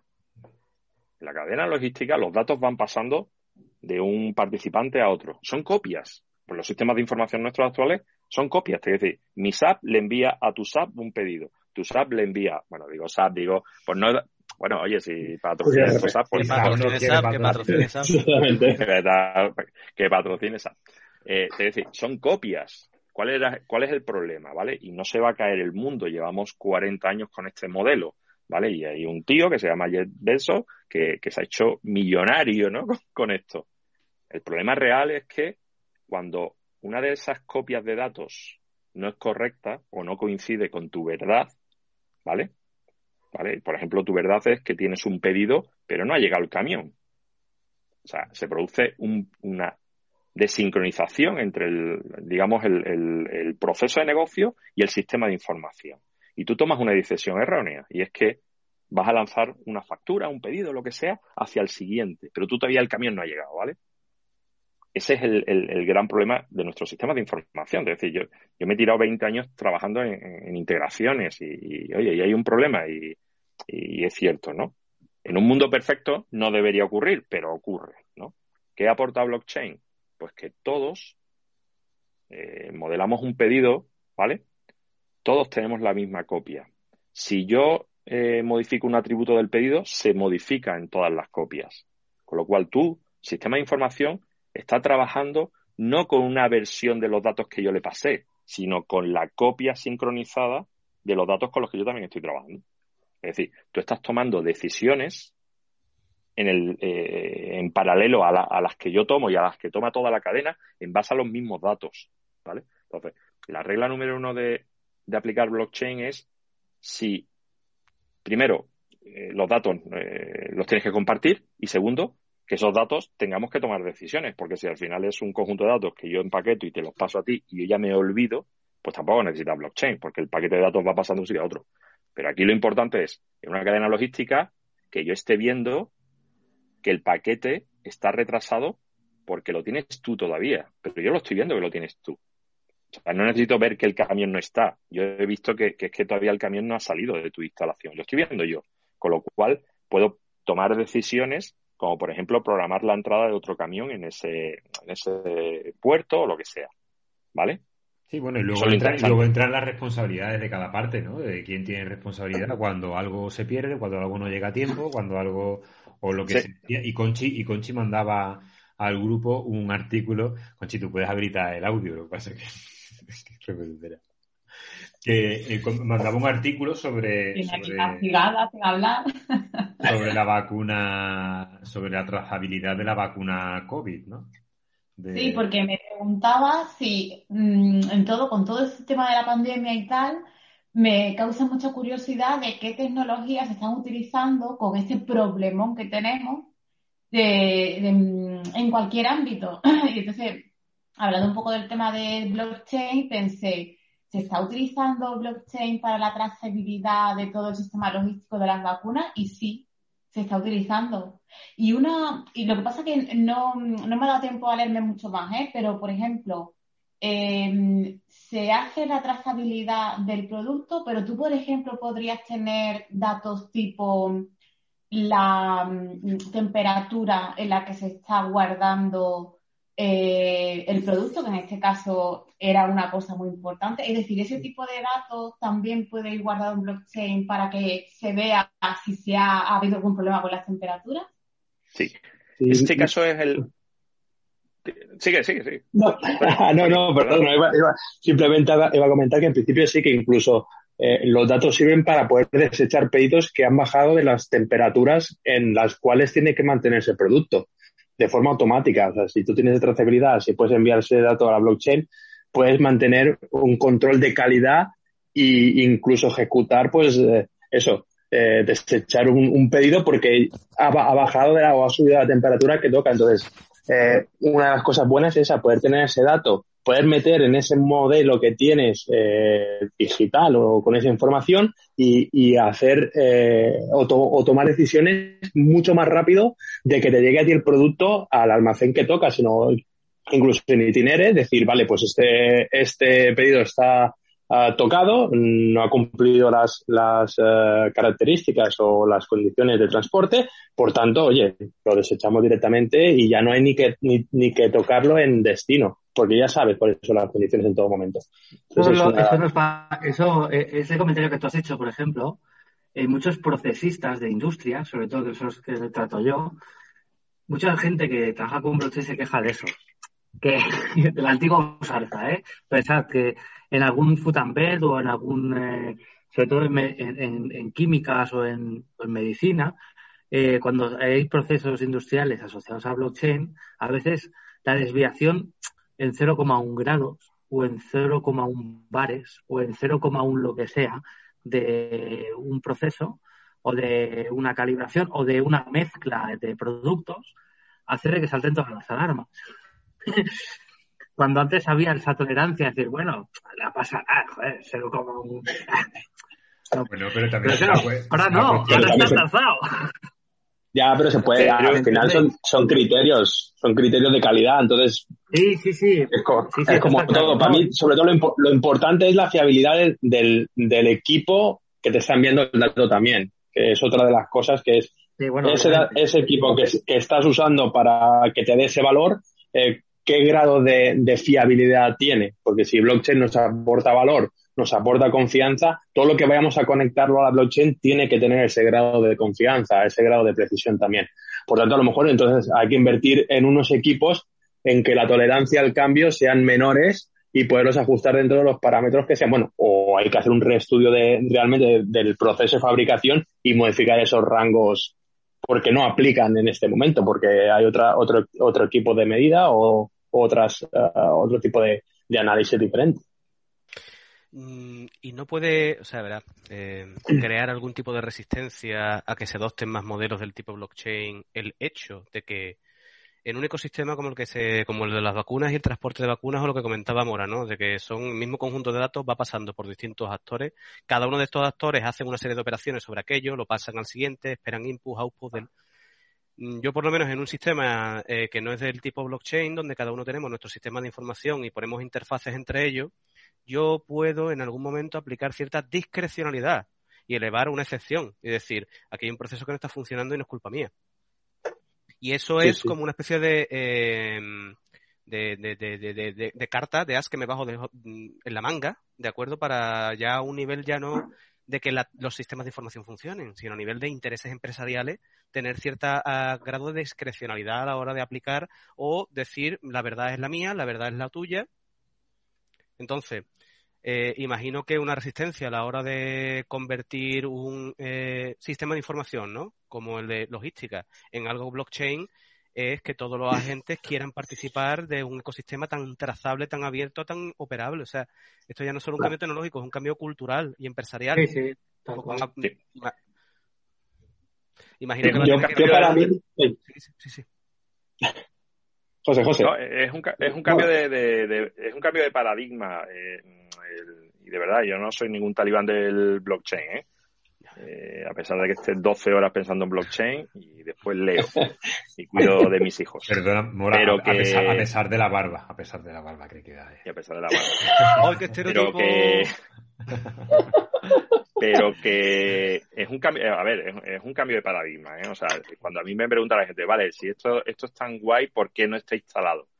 una, una pregunta sencilla, no está instalado porque es que hay que desmontar cosas eh, que, funcionan. Es decir, ¿vale? Si, si bicheáis un poco, por ejemplo, vais a ver lo que comentabas, eh, lo que comentabas no es. Es decir, a lo mejor una cadena logística no le interesa, la farma a lo mejor no le interesa, pero a la Unión Europea sí. ¿Vale? Entonces, lo que sí eh, se ve en el, en el mundo blockchain, ¿vale? O en el mundo industrial y con los proyectos blockchain es que el regulador está empujando eh, ciertas tecnologías. Por ejemplo, en Europa, eh, eh, la Unión Europea está, tiene muchas iniciativas alrededor de blockchain. ¿Por qué? Porque es una tecnología que le permitiría a la Unión Europea, primero, proteger identidad digital del ciudadano, ¿vale? Es fundamental para, para, la Unión Europea. ¿Por qué? Porque no tenemos ninguna multinacional de, Internet potente y, y, sabéis que hay mucho, mucho eh, muchos roces y mucha fricción con, con Google, con Amazon, eh, con Microsoft, ¿vale? Con todos los fabricantes de, que están gestionando nuestros datos. Entonces, la Unión Europea es una de, las zonas donde más se está legislando y regulando sobre el control de los datos. Pero por otra parte, la Unión Europea sabe que tenemos, tenemos una necesidad como, como zona común de, de, tener unas herramientas que nos permitan compartir de forma fiable datos. Es decir, eh, no es que haya una identidad única europea, sino que un europeo pueda moverse por Europa sin compartir su identidad digital, ¿vale? Pero de manera que eh, todos los socios europeos confíen en esa identidad digital. Yo me podría mover eh, por Europa con una identidad digital europea sin que nadie supiera quién soy. Solo los organismos de la Unión Europea que, tienen cierto control, pues policía, Europol, quien sea, ¿vale? Eh, eso, si lo llevas a, procesos industriales, Europa está muy interesada pues en controlar todo lo que eh, sea eh, auditable, controles de calidad, productos que están entrando de fuera de la, de la Unión Europea y se están vendiendo en la Unión Europea como productos europeos, ¿vale? O sea, no es un control en plan 1984, ¿vale? Es un control de, qué está pasando con los datos, ¿vale? Y cómo podemos confiar tanto los ciudadanos como las instituciones en los datos, ¿no? Yo, mucha gente ve blockchain, eh, hay dos versiones de blockchain, discutimos ahora esto, ¿no? El, el, el, el, criptoanarquismo de Bitcoin, de, ¿no? De, bueno, aquí todo el mundo hace lo que le da la gana, tal y cual, ¿vale? y la otra versión es viene a controlar todo, ¿no? Y, hay una interpretación de blockchain muy interesante que es, blockchain es una tecnología que nos podría dar la libertad de poder estar interactuando con nuestra identidad digital teniendo el control total sobre esa identidad digital, ¿no? Es que, comprases en Amazon sin que Amazon sepa quién eres, ¿vale? O, que alquilases un coche en, bueno, una empresa de alquiler española, ¿vale? Eh, y pudieras llevarte el coche a Alemania y que esos datos se pudieran compartir entre países. Es decir, hay una serie de, ventajas que no es el, que a ver, que no es solo blockchain, hay, hay, tecnología como la, identidad digital distribuida, ¿vale? Eh, las cadenas de trazabilidad, eh, el, por ejemplo, Europa no tiene ningún proveedor cloud, y en cambio estamos subiendo todos datos, todos nuestros datos al cloud. ninguno potente, digo. ¿Vale? cortamos un momentito porque se nos corta el zoom y volvemos después de los anuncios. ¿Vale? Que meter Perfecto. Vale, ya estamos de vuelta. Eh, Mora, estabas diciendo que una de, de, las ventajas o de las orientaciones que quiere darle la Comunidad Europea es la protección de la identidad digital personal de los europeos precisamente porque no tenemos ninguna potencia en, control de, de, infraestructura en la nube, ¿no? Sí, de, los datos que, los europeos pues, empleamos en todo el mundo, ¿eh? no solo en la Unión Europea, pero empleamos en todo el mundo para, para eh, relacionarnos, ¿vale? Eh, es cierto que, oye, al final los datos de los europeos están en, sitios que, que, que, son datos también que los europeos cedemos, a ver, que, Facebook no le pone un cuchillo a nadie en el cuello, ¿vale? Eh, pero, pero, pero, al final, pero al final tú dices, bueno, es que, o sea, es que te si quieres usar los servicios. Si tú quieres usar el servicio, tienes que ceder el dato. Y, precisamente la GDPR, el cambio que hay de la GDPR con respecto a la LOPD o a la, o a la regulación europea que, que había antes, es que habla de cómo se transaccionan esos datos, no cómo los protejo no cómo protejo el almacenamiento del dato, quién tiene el dato, quién tiene acceso, sino qué pasa en, la transacción. ¿Vale? Es uno de los grandes cambios. Claro, pero porque eh, cuando, cuando en los últimos 40 años hemos estado construyendo sistemas de información, nos hemos centrado mucho en el dato, en cómo lo almacenamos, hacemos aplicaciones, ¿vale? etc, etc, y hemos dejado de lado al usuario. El usuario era, era lo de menos. Es decir, tú en Facebook, cuando haces el login y, y subes tu foto, lo importante es toda la tecnología que hay por detrás, que permite eso. El usuario es lo de menos, ¿vale? Eh, blockchain, eh, a ver, no solo blockchain, otras tecnologías también, ¿vale? Pero muy centrados en, el, modelos de identidad digital distribuida, lo que permiten es eh, poner al ciudadano en el centro, otra vez, del esquema, ¿vale? Que el ciudadano sea capaz de gestionar sus propios datos de forma segura, porque tú no tienes una copia de algo, sino que tú tienes acceso a mi copia de datos, ¿vale? pongo un ejemplo. Imaginaros una, una red blockchain europea. Esto se está montando, te quiero decir, no os estoy contando ninguna historia, ¿vale? Eh, hay, una, hay un proyecto europeo para eh, desplegar una red de infraestructura blockchain. No penséis en esta red como una red Bitcoin donde toda, eh, o sea, todos los nodos están al servicio de, de, un solo layer, una sola aplicación, sino es la Unión Europea quiere desplegar una red que permita a los países poder desplegar aplicaciones en esa red, ¿vale? Y, modelos de identidad. Claro, ahora imaginaros que mis datos, mi email, mi DNI, mi clave del banco están en un smart contract encriptado en una red blockchain en España, ¿vale? Y yo, yo tengo la capacidad, yo tengo la capacidad de decidir que quiero transferir esos datos, quiero que haya una identidad digital en Francia, en servidores en Francia. Y ahora puedo hacerlo con blockchain. Como os expliqué antes con, la, con el tema del código, los smart contracts, yo puedo decir, vale, quiero conectar el smart contract de la red francesa con el smart contract de la red española. Y ambos smart contracts están gobernados por mí, ¿vale? Eso me permitiría que esa identidad digital que, está corriendo en, servidores en Francia se pueda conectar a empresas francesas. ¿Vale? La empresa francesa no sabe quién soy, no tiene que saberlo. Yo podría estar comprando un, algo en Francia sin que sepa quién soy. Y aquí viene lo interesante, y es, ya, pero es que la ley obliga. Bueno, la ley obliga porque la única forma que tiene el, el Estado de acceder al dato es porque alguien se lo dé. Pero ¿y si se lo doy yo? ¿Vale? Y si yo al, a Hacienda Española le estoy dando acceso a mi identidad digital y está viendo las operaciones que estoy haciendo en Francia. No es necesario que el francés sepa quién soy. Sí, alguna, alguna vez hablando... repercusiones. Alguna vez hablando de todo esto, Mora, contigo, eh, habíamos hablado también de, que una de, de las ventajas o de las posibilidades que habría la tecnología de blockchain era eso, ¿no? Era tener eh, diferentes niveles de acceso a datos según quién eras. Y de forma que el, usuario siempre sabe cuándo y quién ha accedido a los datos. Entonces, pues, lo que está diciendo, pues por ejemplo, mis datos financieros, pues a Hacienda eh, estoy obligado a dárselo, pero yo voy a saber cada vez que me lo consultan. Voy a saber cada vez que consulta el dato. Y sé que tienen acceso siempre. Pero no tiene acceso el banco. Al banco le puedo dar una primera capa de mis datos porque el banco no lo necesita saber, por ejemplo. O hablábamos con los datos médicos también, hemos hablado muchas veces de esto, ¿no? Mis datos médicos, yo puedo tener un primer nivel de datos médicos que se lo puedo dar, pues no lo sé, mm, a mi médico de cabecera, por ejemplo, bueno, a mi médico de cabecera no se lo doy todo, no se lo tengo que dar todo. Pero a la, a la compañía de seguro, imagínate que ahora hay un seguro donde igual que hay un seguro que están anunciando que con menos kilómetros, imagínate que hay un seguro que dice, no, si tienes buena salud, eh, tu seguro de vida cuesta menos. Bueno, no lo sé, podría ser, ¿vale? Pues a lo mejor le puedo dar simplemente esa pincelada. Eh, esta persona tiene buena salud, pero yo no tengo que darle un informe médico. Sí, Felipe. No, que una, una pregunta, ¿no? Siempre el, estoy seguro que para la gente que trabaja en temas de blockchain esta pregunta es algo recurrente y no, no te va a resultar nada nuevo, ¿no? Pero uno de los eh, compra Bitcoin, compra Bitcoin. ¿Qué?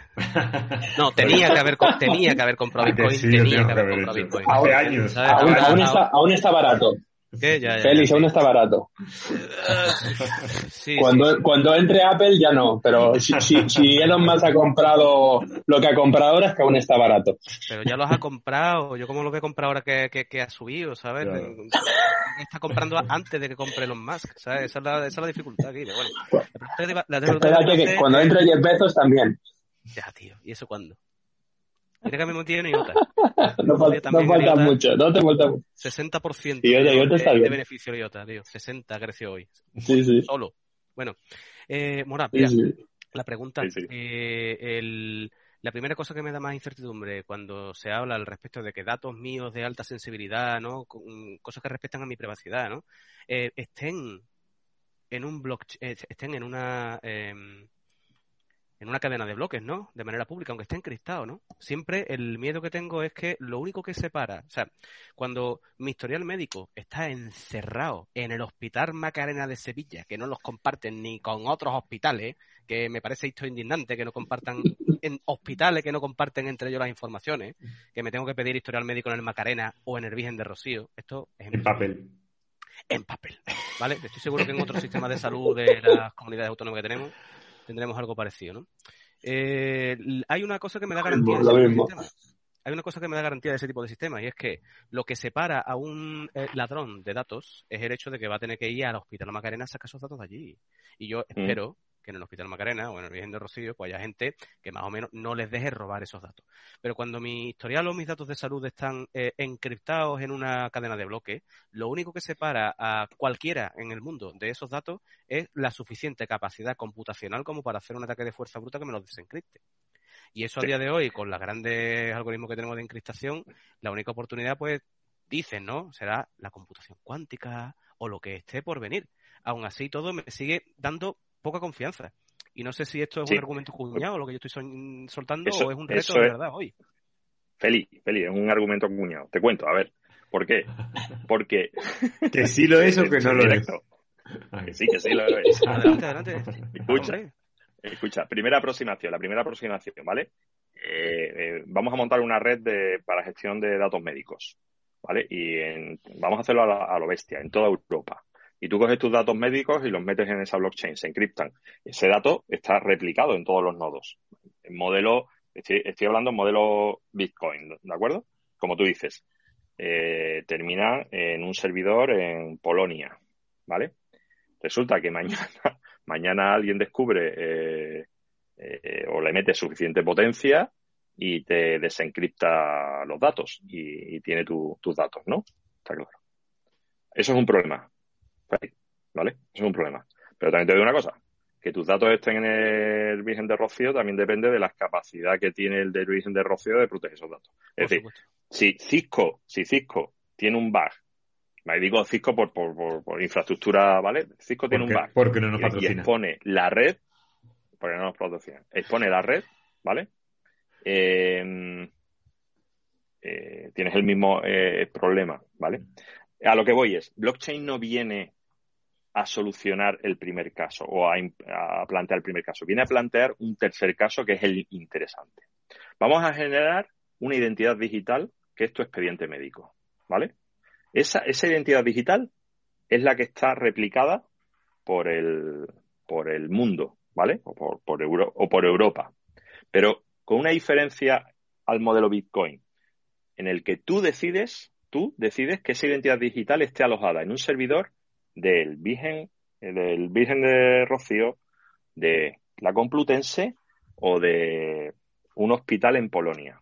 ¿Vale? Tú decides dónde alojar eso. Uno. Segundo, el dato no está dentro de la blockchain. El dato está controlado por esa identidad digital y está almacenado en un servidor de Amazon que pagas tú o paga el Ministerio de Hacienda o el Virgen de Rocío. ¿Vale?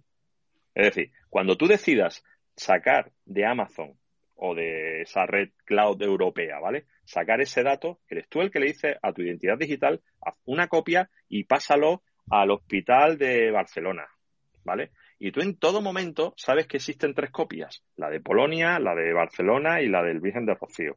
Y en todo momento puedes decir, borra la de Polonia, borra la del Virgen de Rocío. Y voy a meterlo eh, una copia de este, este expediente, lo voy a meter en una copia que el BVA ha creado un servicio, no sé si habéis visto, Prosegur creo que es, ha creado un servicio de, de, custodia de activos. De custodia. por, ahora, por ahora es cripto, pero ¿y si Prosegur vende un servicio que es, yo te voy a dar un servicio, que es un CPD, 24 mm, horas cerrado y te permito llevar... Un búnker, ¿verdad?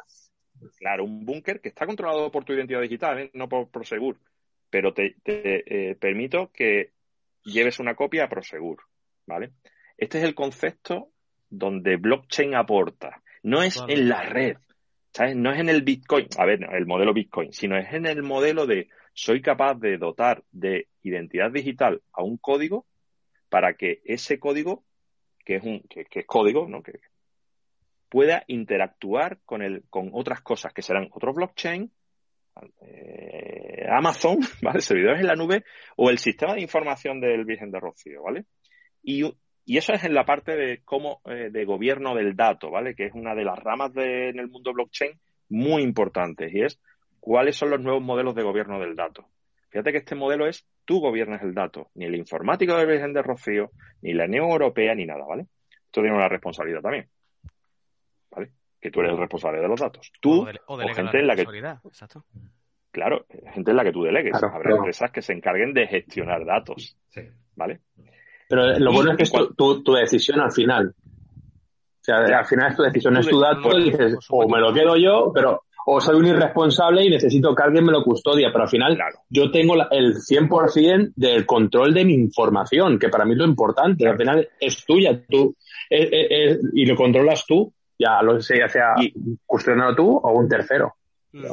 y, aquí, y aquí blockchain, y, y perdón, solo una cosa, aquí blockchain es un habilitador, ¿vale? Porque no es, fijaros que no, no es la tecnología de digas, oye, no voy a montar esto, estoy hablando de la capacidad que tengo para confiar en datos y la capacidad que tengo para ejecutar código en, en sistemas distribuidos, ¿vale? Pero hay otra cosa que es muy interesante que, va relacionado con identidad digital y los datos médicos y es, ¿cuál es el gran problema de tus datos médicos en, da igual, en cualquier hospital, ¿vale?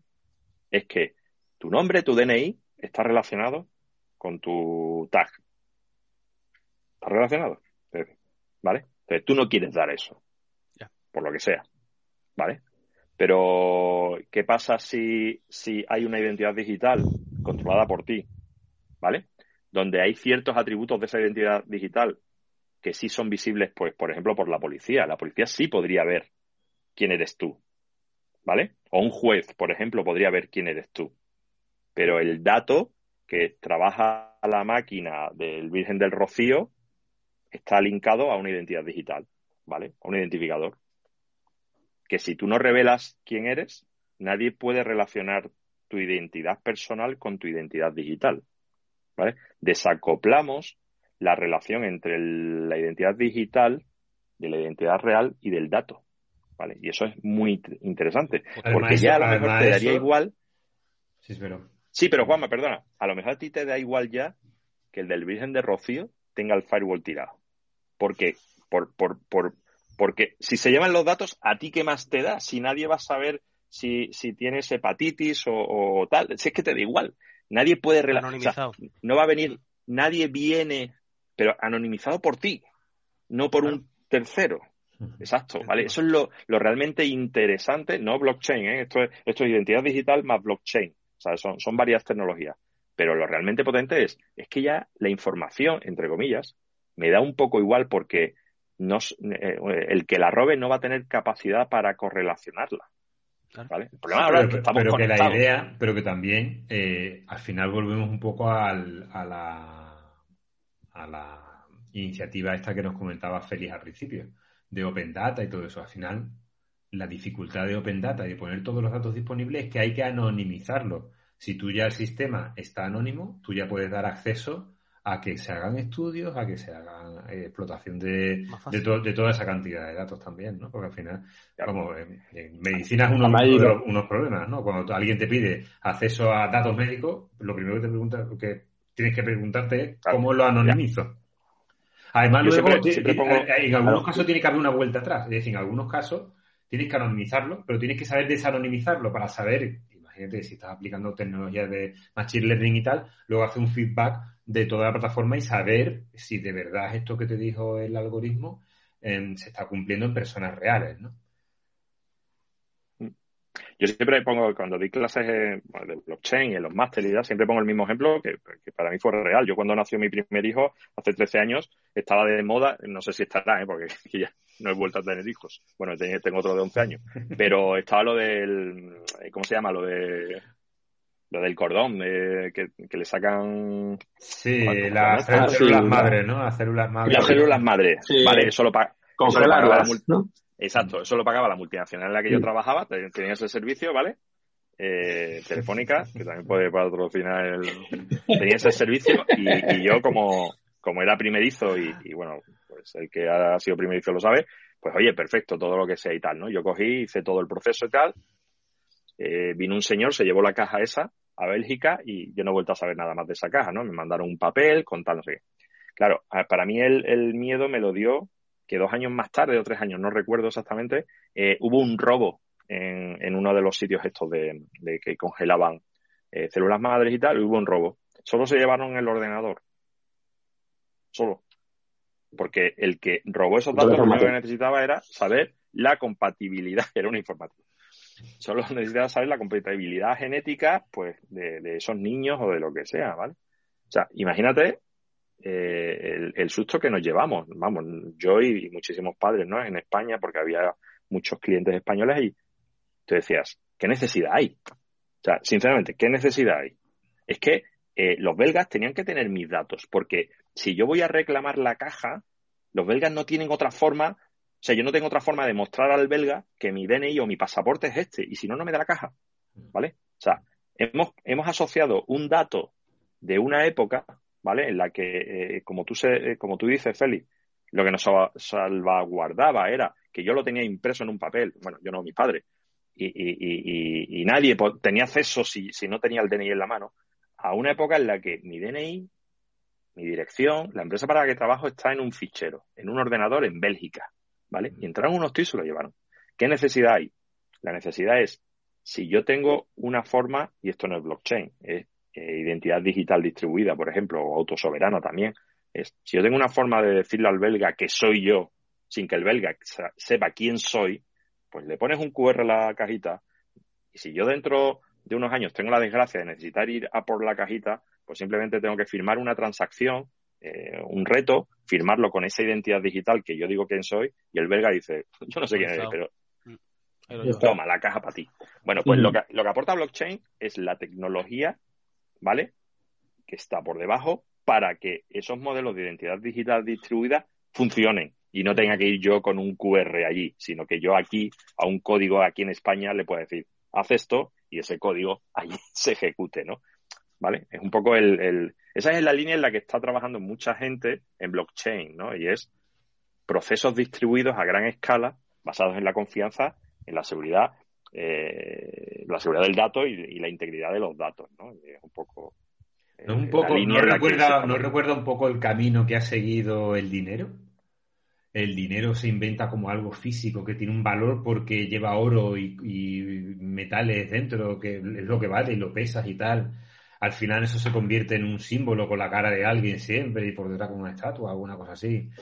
Y, ahora ya prácticamente no tenemos dinero. Yo hace que no saco dinero del cajero con esto del COVID, esto de que eh, ahora admiten por fin tarjetas en todos sitios. Al final tú dices, bueno, que el dinero hoy en día es un número que te custodia un banco, que tú eliges el banco al que tú quieres custodiar esa cifra y que incluso puedes especular con él, ¿no? Como estamos hablando con los mercados, el mercado de valores y puedes, incluso lo puedes meter en otro tipo de historias que son criptomonedas que ahora ya además tiene y al final un poco lo mismo, si al final tú el dato, es lo que tú dices, ¿no? Te olvidas de que el dato es un papel y es una serie de, atributos casados contigo, o sea, asociados a ti, y eres capaz de, de difuminarlo todo eso, un poco estamos yendo a, haciendo, haciendo ese camino, porque tú te lo planteas un poco también, tú dices, los bancos o cambian mucho, los, bancos tienen que cambiar radicalmente de lo que hacen. O sea, una oficina de un banco, yo perdonarme y conozco a gente que trabaja, pero en 15 años... El otro día, el otro día, leí, el otro día leí que el el solamente el 5 o el 5 o el 7% del dinero mundial era metálico, o sea, que era en, en, moneda o en billete. Mm. Sí, sí. y, el problema además, bueno, aparte del tema económico, que mucho del dinero eh, ya no está respaldado por, por oro o por algún tipo de, de respaldo como ya antes, sino que se ha ido imprimiendo o se ha ido lanzando. Entonces, ya hace tiempo que pasamos de, de tener realmente respaldado el dinero que está teóricamente en, circulación hoy en día. ¿eh? Pero el tema financiero, yo creo, para mí, uno de los, de los temas de la blockchain que también tiene mala imagen es por, el tema financiero. ¿eh? que al final puede cambiar el status quo de, de empresas o bancos muy poderosos y y, bueno, y eso también hace que la gente recele y, hable mal de la tecnología que hay detrás de, las criptomonedas como, como tales. Entonces también es, es otro de los problemas, pero por eso es, bueno separar el tema de criptomonedas por un lado y, la tecnología subyacente que hay de, la blockchain, que es la, que es la que realmente pues tiene un, poder, un poder y un valor muy grande. Pero sí que es verdad, pero es igual. El sistema financiero ya está, está en ello. Hace tiempo que están invirtiendo en tema de blockchain. Los grandes bancos eh, ya hace tiempo que tienen cosas hechas. Incluso el BBVA tiene invertido en uno de los mayores exchanges, eh, tiene el 60% de, del mismo. O sea que ya lo ven venir desde hace tiempo. Lo que pasa que, bueno, como todo, lo van frenando, lo van frenando y hasta que no les quede más remedio que hacer el salto. Pero no, no se quedarán fuera, sino que al final se, se transformarán, se adaptarán, porque lo ven. lo ven, lo ven que, está, que, está llegando su hora. es que hay un... ha venido no, no, sí, Felipe, perdón. No, vale, pues eh, solo, solo un halago, ¿no? Yo creo que Mora ha venido hoy a darnos un baño de realidad, ¿no? En el sentido de que de el hype que tuvimos en el, en el 16, 17, 18 con blockchain, que todo se iba a resolver absolutamente con blockchain, ¿no? Hubo ahí un pico inflado de expectativas al respecto de la tecnología, eh, del que a día de hoy todavía, o sea, blockchain como palabra está a día de hoy todavía hipotecada a esa a, a, a, esa a, ese hype, ¿no? Que vivimos, ¿no? Con, con, ello, ¿no? Eh, manchado además por todo lo que es la mala fama que puede traer las criptomonedas, que esto aparece aquí, pues... los hackers, eh, gente que quiere, gente, hackers, gente que quiere blanquear capitales y gente que quieren hacer cosas malas con monedas que no controla el Estado. Las más malas posibles que se Exactamente. Todo, todo, malo va, todo malo va ahí. como, si con, como, si con, un billete de 500 euros no pudiese ser cosas malas. Como no, si todas las cosas malas que se hicieran... el blanqueo de dinero Exactamente. Entonces creo que sí, que lo que le va a, acabar llegando a, O sea, lo bueno que de tener aquí eh, hoy a Mora es que nos diga, o sea, van a venir una serie de aplicaciones que van a ser las killers de verdad. Y va a llegar en un, bajándonos del pico de las expectativas infladas ya a una curva de madurez en el que empezaremos a ver la tecnología blockchain la gente que nos gusta. La gente que no le gusta tendrá otro nombre de otra aplicación que tendremos en el móvil, no sabremos que hay una blockchain por debajo y estaremos utilizando tecnología blockchain, ¿no? Es el, el, escenario que yo es el que espero, ¿no? De aquí a unos años, creo. Quiero. Yo era, yo era justo, yo era justo lo que, lo que iba a decir cuando hablamos del tema de la vacuna que había sacado Conchi. Eh, eh, en la cadena de esa logística siempre falta el paso final, que es la persona que se compra eh, la caja de leche o la cartón de huevo que no ha sufrido ningún problema o se pone la vacuna. Claro, el día que eso funcione, antes de ponerme, antes de ponerme la vacuna, pues me pondrán, me enseñarán la jeringuilla o la, o la dosis que sea y tal. Le pasaré el código y pondré aquí un simbolito en el móvil verde diciendo que es correcto. A mí eso, que detrás tenga un blockchain lo sea, al usuario final es lo que tú dices. Al final será lo mismo, da igual. Cuando hago una transacción económica con los bancos, si eso lleva blockchain detrás, pues bueno, pero, al usuario final le va a dar igual. Cuando, haya, un problema, cuando hay un problema de, de, custodia y un problema donde haya que enfrentar qué ocurrió de verdad, ahí es donde se van a ver y nos vamos a ver beneficiados todos. Espero que esa es la idea, donde digamos, no, no, es que esto que ha demostrado que esto pasó en este orden y esto fue así y esto fue así. Y esto, Feli, un poco en la línea que ha contado, comentado Juanma, te, te, quise contestar antes. O sea, el reto aquí es automatizar. Es decir, como tú has dicho. Muy bueno. porque yo tengo que tener la seguridad de que las cosas funcionan por debajo. No, no, no, vale, que el ejemplo que pusiste del PGP no es. No, tío, eso, eso, no porque no va a ninguna parte. Es decir, porque aquí se trata de que yo confío en esta app que está conectada y está verificando eh, activos digitales, ¿vale? Inteligentes que están interactuando con otras cosas, que están pidiendo certificaciones. Yo no quiero, pues, el ejemplo de, que ha puesto Juanma, yo no quiero hacerle con un QR a la jeringuilla. Yo lo que quiero es entrar en el hospital y que el sistema sea capaz de empezar a pedir certificaciones de todo el proceso. ¿Vale? Si entro en el hospital, la vacuna, la jeringuilla, pa, pa, pa, y me vayan dando los OKs. O sea, yo, yo quiero recibir aquí, como dice Juanma, un OK. ¿Vale? Incluso, que, la propia, la propia jeringuilla, como tú hablabas del botellín de aquella marca de cerveza, que la propia jeringuilla quede asociada a tu historial. Y la, la jeringuilla, la dosis, diga que se te ha puesto porque tú médicamente, la jeringuilla ha consultado que tú no tienes ninguna incompatibilidad. Y eso lo ha hecho el objeto, bueno, no, digamos jeringuilla, el objeto mm, vial, ¿no? El objeto eh, concreto. Hombre, hay, hay, y ahí, y unido ahí, que nos hemos desviado totalmente de gemelos digitales, hay un, o sea, el, el ¿por qué se habla tanto? Estaba, claro que iba a pasar ahora. en el próximo programa. En el, ¿Por qué se habla tanto de blockchain y, IoT, vale? Es por eh, eh, blockchain y permite automatizar. Y ya tenemos que hablar de auto. Blockchain es una tecnología para automatizar, ¿vale? Permite automatizar la generación de identidad digital a las cosas. Es decir, yo quiero conectar el router y que cuando el router se conecte solicite una identidad digital. ¿Vale? Que una, un private key que tenga ese router en el hardware sea la que controla esa identidad digital.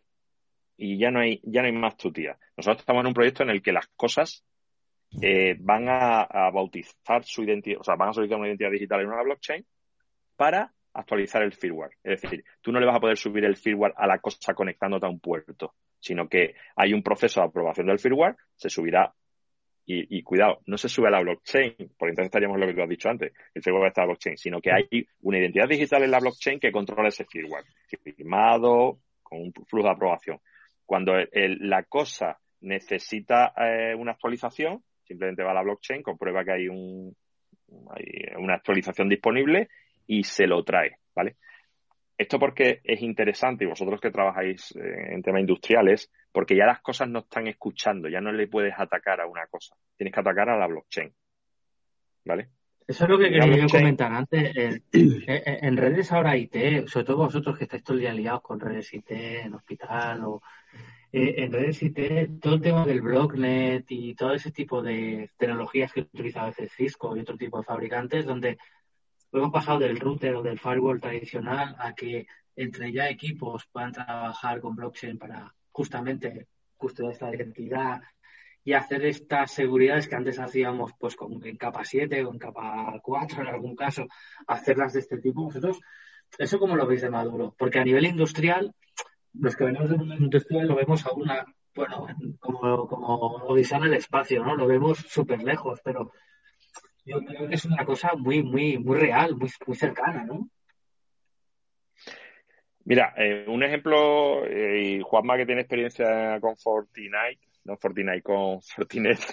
Fortnite. Con Fortinet, Fortinet. Con, el Fortnite, con el Fortnite. Con el Fortnite. sí, tela. El, tema de los firewall. Eso de tener dos niños te ha delatado.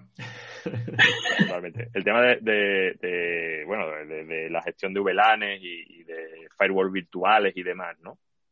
Eh, si nosotros somos capaces de dar identidad digital, ¿vale? Con, con lo que estamos hablando ahora, a cosas, firewall, eh, elementos de red, eh, router wifi, lo que sea, ¿vale?